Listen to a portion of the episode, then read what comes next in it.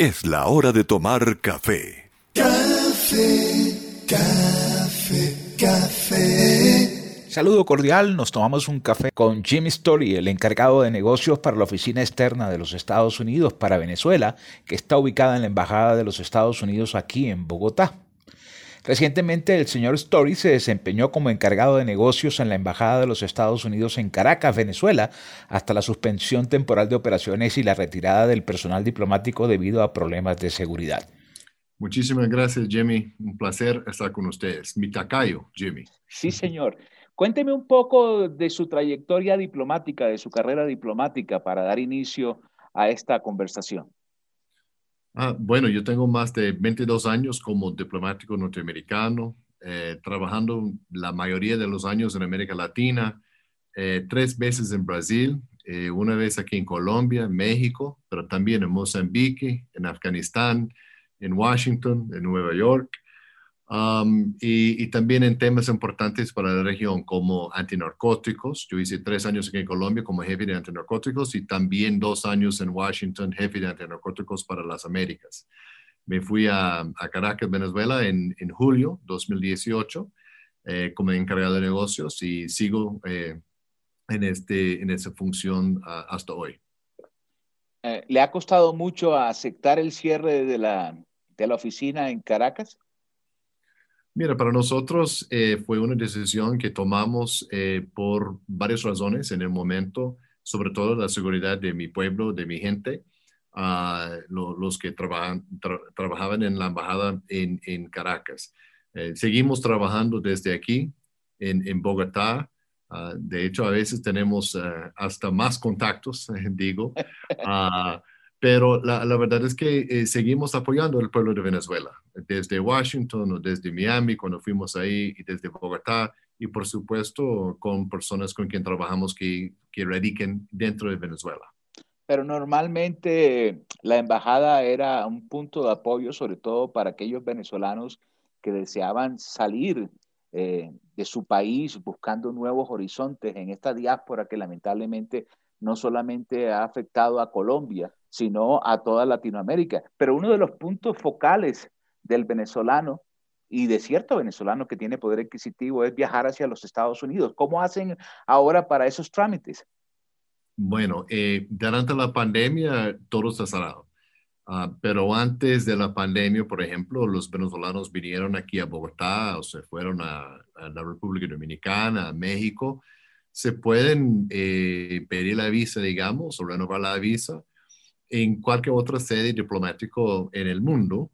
Ah, y, vamos a seguir trabajando de esa forma cuando abrimos de nuevo eh, después de la pandemia. Es, es, un problema, sobre todo en estos días, yo creo que recibo yo eh, eh, preguntas sobre las visas por lo menos 10, 15 veces al día. Y, y, por ejemplo, aquí en Bogotá estamos en fase 1 y para hacer las visas eh, de turista tiene que estar, tenemos que estar en la fase 3. Y todo, todos son indicadores de la pandemia, pero eh, cuando una vez que, que, vamos en la dirección correcta, vamos a recomenzar eh, las visas en las sedes diplomáticas en el mundo. Señor embajador, hoy después de haber salido de Venezuela, de mirar el panorama desde Bogotá, ¿cómo ve usted la situación del país eh, sobre todo en vísperas de unas supuestas elecciones que está organizando el gobierno en disputa de Nicolás Maduro. Eh, mire, Jimmy, eh, yo creo que no tenemos las horas ni, ni, los días para contar todos los problemas que existen en, Venezuela.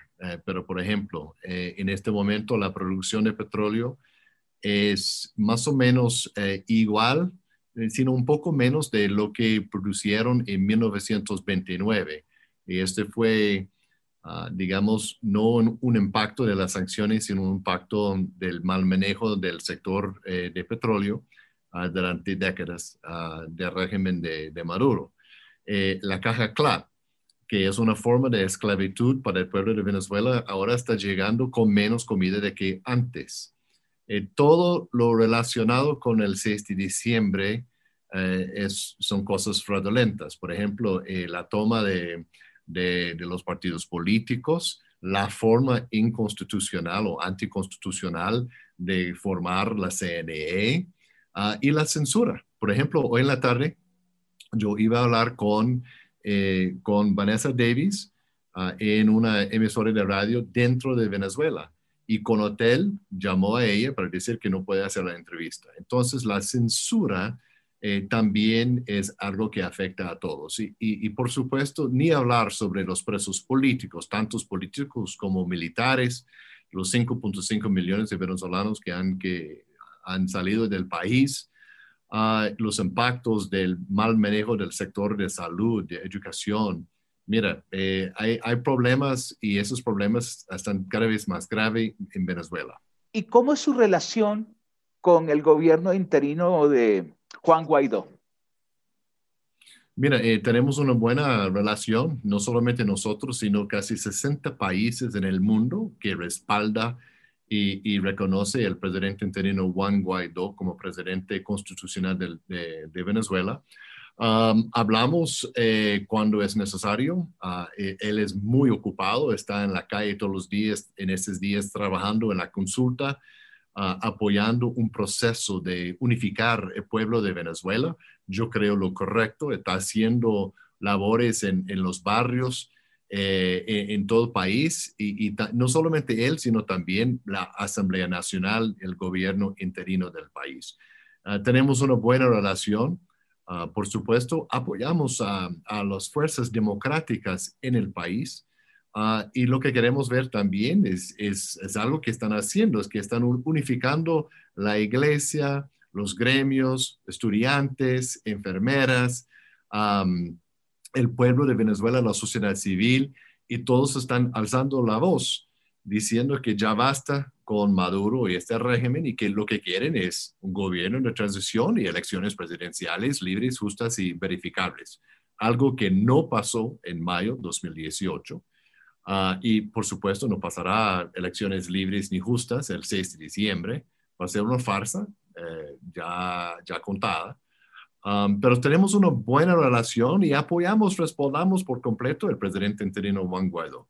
Sigue siendo presidente. Claro, pero uno mirando los toros desde la barrera, a veces tiene la percepción de que la oposición en Venezuela no está unida y no sabemos la razón por qué no hay un solo punto de referencia en contra del gobierno eh, en disputa Nicolás Maduro. ¿Cuál es su percepción? Esa es la mía desde Colombia, pero ¿cuál es la suya?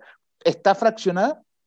No. Eh, de hecho, hablé ayer con 10 partidos políticos en la Asamblea Nacional y hablo todas las semanas con ellos. Ah, las conversaciones que tengo yo también con, con otros políticos dentro del país. Pero mira, eh, yo creo que lo más importante es definir quién es la oposición. Por ejemplo, eh, la mesita, Timoteo Zambrano y Henry Falcón, ese no, no es la oposición, no es. Y también hay políticos que no tienen representación en la Asamblea Nacional, tienen muy, muy, muy poca representatividad o representación en, en, la Asamblea Nacional. No diría que ellos son la oposición. Puede ser apuestos a, a, a este régimen, pero no es la oposición. La, legitimidad eh, de la oposición eh, reside en la Constitución 233, artículo 233, y este es el presidente interino Juan Guaidó y la Asamblea Nacional democráticamente electa. Entonces, ellos sí, son unificadas, muy, muy unidas en, en la dirección, la política y, lo que están trabajando eh, en el apoyo de la consulta, en no a la farsa de CSD, son muy, muy unificadas. Y ese brazo que trabaja en el exilio, como el caso de Leopoldo López, que acaba de llegar a España, o la cantidad de dirigentes políticos que están instalados en el sur de la Florida, podemos sumarlos a, esa fuerza que tiene Juan Guaidó para tratar de cambiar las condiciones en Venezuela. Mira, cada, cada venezolano, hay 30 millones de venezolanos y cada uno tiene su papel. Y, mira, eh, Leopoldo López sigue siendo, siendo jefe ah, de, Voluntad Popular, el partido político, un partido político que fue robado también de ese régimen para su farsa CSD. Ah, y es importante como coordinador de gobierno del, del, centro de gobierno, igual que aquí Julio Borges, el jefe de Primera Justicia, es el canciller para el presidente interino Juan Guaidó. Todos son importantes. hay otras personas que trabajan en, otros países también, embajadores en, en, Madrid, Bruselas. Estamos hablando de Carlos Vecchio, que está en Washington, o Gustavo Tarrey en la OEA. Todos son importantes, los dentro y los afuera de Venezuela. Nosotros apoyamos plenamente el, gobierno interino de la, Asamblea Nacional y, por supuesto, al presidente interino Juan Guaidó. Sabiendo su experiencia con la rama del narcotráfico, no puedo dejar de hablar de ese tema con usted, sobre todo eh, teniendo mi país, Colombia, un gran problema en este momento con lo que es la etapa de erradicación de los cultivos ilícitos y aparentemente no poder cumplir con los compromisos pactados con el gobierno norteamericano, lo cual nos preocupa bastante, no solamente por cumplirle a Estados Unidos, sino cumplirle a la juventud nuestra que tiene ese flagelo también dentro de las ciudades colombianas. ¿Cómo es la relación del gobierno en disputa eh, de Venezuela con los carteles de la droga? ¿Usted puede darme una sinopsis de qué es lo que pasa allí? Ah, sí, sí, claro. Ah, y de hecho, en mi programa a lo encargado que presentamos a las 3.30 hora de Bogotá, 4.30 hora de Caracas, todos los jueves, yo tuve la oportunidad de hacer una entrevista, digamos, con el Amarante Fowler y hace dos semanas eh, también con el jefe de antinarcóticos para eh, eh, las Américas en mi programa, Patrick Venel, ah, Ventrell.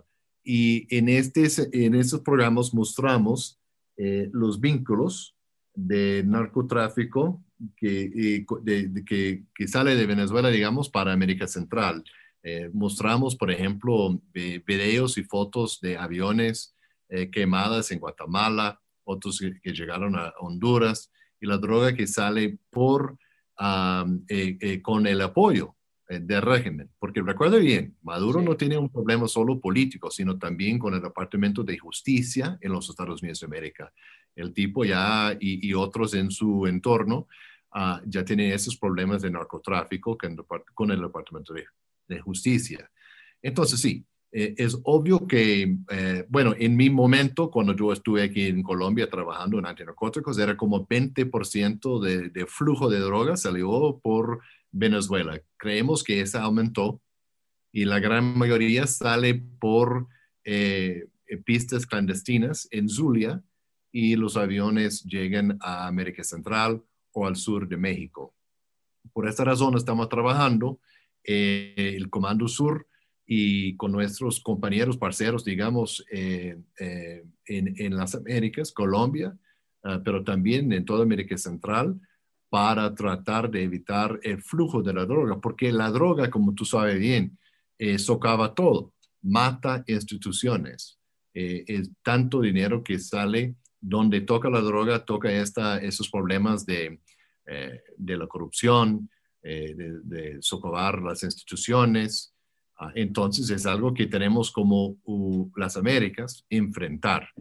Eh, el caso de Venezuela eh, hace parte de la política de ellos, de alguna forma, dejar la droga salir eh, con los ojos cerrados o con la buena vista, digamos, de, algunos en el régimen. Un tema que también nos atañe a nosotros los colombianos, señor embajador. ¿Cuál es su percepción? ¿Por qué no ha podido Alex Saab ser extraditado de Cabo Verde hacia Estados Unidos? Mira, e, es, es, es una pregunta eh, mejor hecho, eh, digamos, para el gobierno de Cabo Verde. Ah, nosotros creemos y, y tenemos confianza en, en, el proceso ah, judicial en Cabo Verde, pero cada, cada país tiene su proceso. Eh, lo interesante para, para el régimen de Nicolás Maduro es que cuando ellos dicen que quieren alguna cosa, la TSJ o Tariq William Saab o alguna persona puede hacerlo, porque las instituciones solo sirven para ellos, no sirven para el pueblo de Venezuela. En países democráticos que tienen instituciones que son ah, independientes, en el caso de Cabo Verde, eh, los procesos toman el tiempo necesario para hacer el proceso. Entonces, estamos trabajando con ellos y estamos con los abogados haciendo los argumentos todos los días Ah, esperamos que, que, tengamos el resultado eh, necesario uh, y, y, que Alex Saab enfrente a la justicia norteamericana, pero tenemos que hacerlo todo por el proceso de Cabo Verde. Eh, en Colombia tenemos cierta preocupación por lo que ha ocurrido eh, con la disidencia de la FARC luego del, del proceso uh -huh. de paz, donde Venezuela de una u otra forma eh, se llena la boca diciendo que fueron garantes, pero hoy en día reciben a los disidentes como Santrich, como Márquez en su territorio venezolano. ¿Cómo, ¿Cómo, ve usted eh, esa, esa doble moral de decir servimos de garante y atacamos a la posición que tiene el gobierno Duque hoy en día porque no hemos avanzado mucho, según ellos, en la implementación del proceso de paz, pero abren las puertas de su país para que la disidencia siga haciendo y deshaciendo en la frontera colombo-venezolana? Bueno, y no diría yo que es doble moral, es, es inmoral. Um, lo que, y no sé si es una cuestión del, del castellano, pero para mí eh, eh, son actitudes inmorales. Uh, mira, para, para este régimen hay que pensar que uh, hay personas actuando como gobierno que son narcotraficantes, por ejemplo. Hablamos mucho de narcogobierno, por ejemplo. Uh, entonces, para ellos, eh, abrir las puertas para la FARC-D, para ELN, para Hezbollah, para otros grupos ilegales armados, hace todo sentido, porque para ellos es una forma de proteger sus intereses. Obviamente, ese ya es un problema de larga data, digamos, que, eh, que todos sabíamos hace 20 años la presencia de la FARC o ELN en territorio venezolano durante los años de Chávez también. Es, infelizmente es algo que ellos van a hacer y van a seguir haciendo. Abrir la puerta para personas de este tipo no hace mucho sentido para nosotros que, que sí somos morales uh, y, y, que sabemos exactamente el impacto negativo para el pueblo de Colombia y también el pueblo de Venezuela, um, estos tipos. Señor embajador, con el cambio de gobierno en Argentina y con el cambio de gobierno ahora recientemente en Bolivia, pues me da la impresión que a veces Maduro toma eso como que un apoyo ficticio a lo que él viene haciendo en Venezuela. ¿Usted cómo lo ve?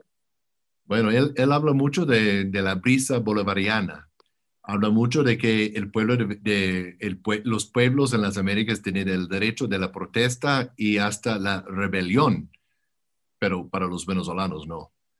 Uh, y yo creo que esa brisa, uh, brisa bolivariana que él cree que existe en las Américas va a ser un huracán en su contra dentro de Venezuela. Yo no creo que, que está ganando el espacio ni el apoyo uh, de las Américas. yo creo que, que, todos sabemos en el mundo exactamente con quién estamos tratando. Uh, entonces, para mí, para mí, las victorias uh, que, que, llaman victorias ellos um, eh, no, no indica uh, un rechazo eh, de la democracia ni un apoyo para la dictadura de Nicolás Maduro. Señor embajador, ha sido un placer conversar con usted en este día, pero no me quiero ir, yo siempre toco algo humano. ¿Cuál es su deporte favorito? Bueno, yo soy fanático para el béisbol. Ah, yo también. Era, eh, tenía una segunda intención. Mi equipo, ¿cuál es el suyo? Y le digo el mío. Mira, eh, yo creo que la Liga Americana uh, no es tan buena como la Liga de, de Nacional, porque el, el, pitcher debería estar ahí enfrentando el otro pitcher. Entonces, yo soy fanático para las nacionales. De joven eran los Bravos de Atlanta pero sí tengo un equipo en, en, la Liga Americana que es el Boston Red Sox, porque el, Ay, no me diga. el centro jardinero Jackie Bradley Jr. Eh, asistió a mi universidad. Es un fenómeno. ¿Cuál, qué, ¿Cuál es el suyo? Pues, ¿dónde juega Urshela? Ah, pues. Yankees de Nueva York. Los Yankees. Ah, ah bueno, este, apoyándole los Yankees es algo muy fácil. Ahí tenemos a Urshela en este momento que está haciendo una extraordinaria campaña y esperamos eh, que le, en la próxima temporada le vaya mejor. Bueno, tenemos sí. otros peloteros como Donovan Solano, en fin, hay una buena representación colombiana en el béisbol de las grandes ligas en Estados Unidos. Señor embajador, eh, cualquier día nos tomamos un café personalmente y seguimos conversando. Más de béisbol que de política. Me gusta más hablar de béisbol. Bueno, Para mí también a veces. Eh, con mucho gusto, cuando quiera. Gracias por oportunidad de estar aquí con usted. Café, café, café.